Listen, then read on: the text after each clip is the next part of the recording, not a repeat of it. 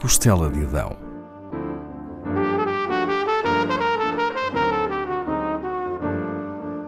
Com Paula Castelar.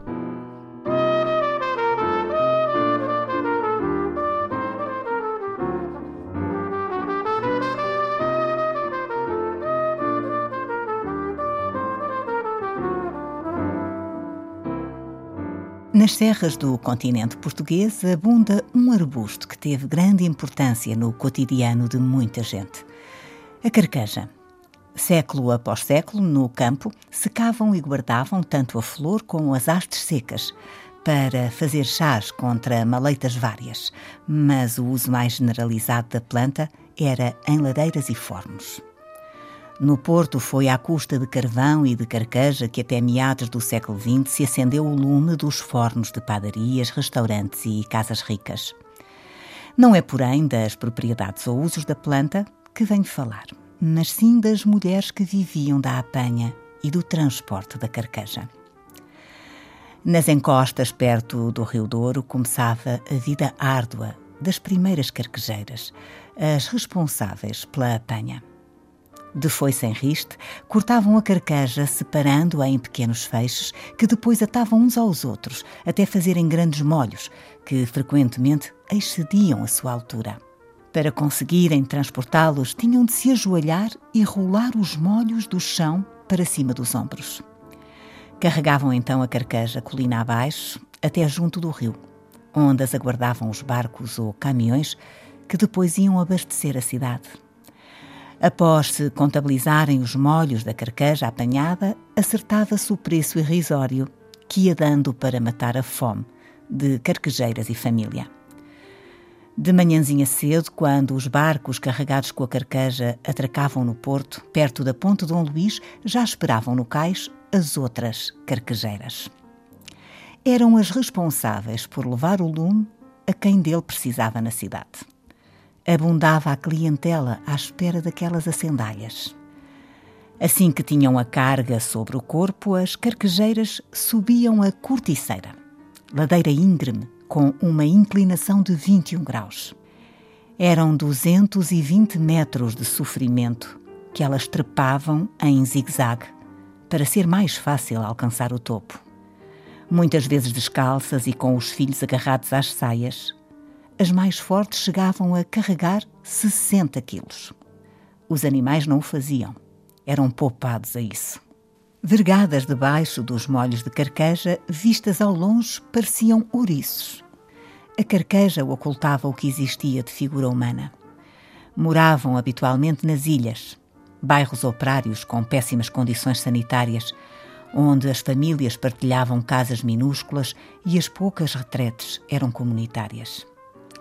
Nessas ilhas chegou a residir quase um terço da população da cidade. As idades das carquejeiras variavam. Algumas começavam ainda na adolescência e mantinham-se na profissão até o corpo aguentar. Não tinham qualificações que lhes permitissem outros lugares. Subir a corticeira, a ladeira desde o cais, era a pior parte do trabalho. O esforço era tanto que muitas, grávidas, abortavam e outras entravam em trabalho de parto.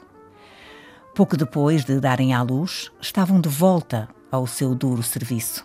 Além da carqueja, carregavam agora o recém-nascido que atavam ao corpo. A muitas não sobrava dinheiro para a compra de sapatos. Como era proibido andar descalço, não era raro terem de fugir da polícia para não serem multadas. Quantos na cidade nem davam por elas? Mas houve quem se condoesse com as suas condições de vida. Foram vários os pintores e os poetas portugueses a apontar as suas penas.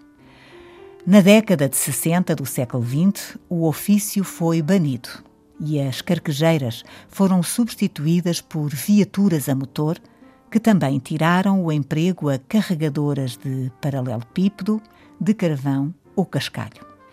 Também a corticeira teve substituição novas estradas mais de acordo com os novos tempos. Hoje, a ladeira íngreme de pedras polidas por tantos passos é um memorial. A Câmara Municipal do Porto mudou o nome ao lugar, que passou a chamar-se Calçada das Carquejeiras. Fica entre o passeio das Fontainhas e o Rio Douro, e a paisagem merece que por ali se caminhe um pouco, de preferência se for a descer, coisa que muitos turistas têm feito.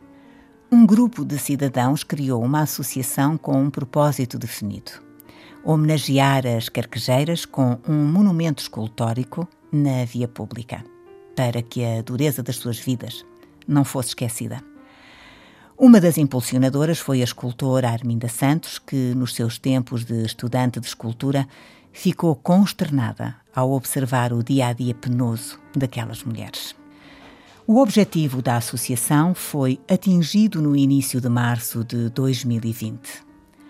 Há uma carquejeira da autoria de José Lamas a homenagear todas as outras que calcorrearam o Porto a entregar as sandálias.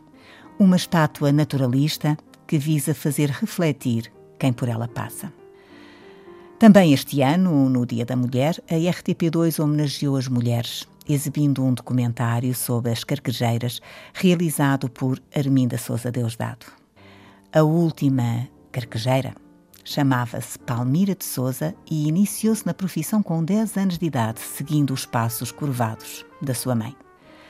Sobrevivente de inúmeros sofrimentos físicos e emocionais, morreu em 2014. Palmira de Souza tinha 102 anos.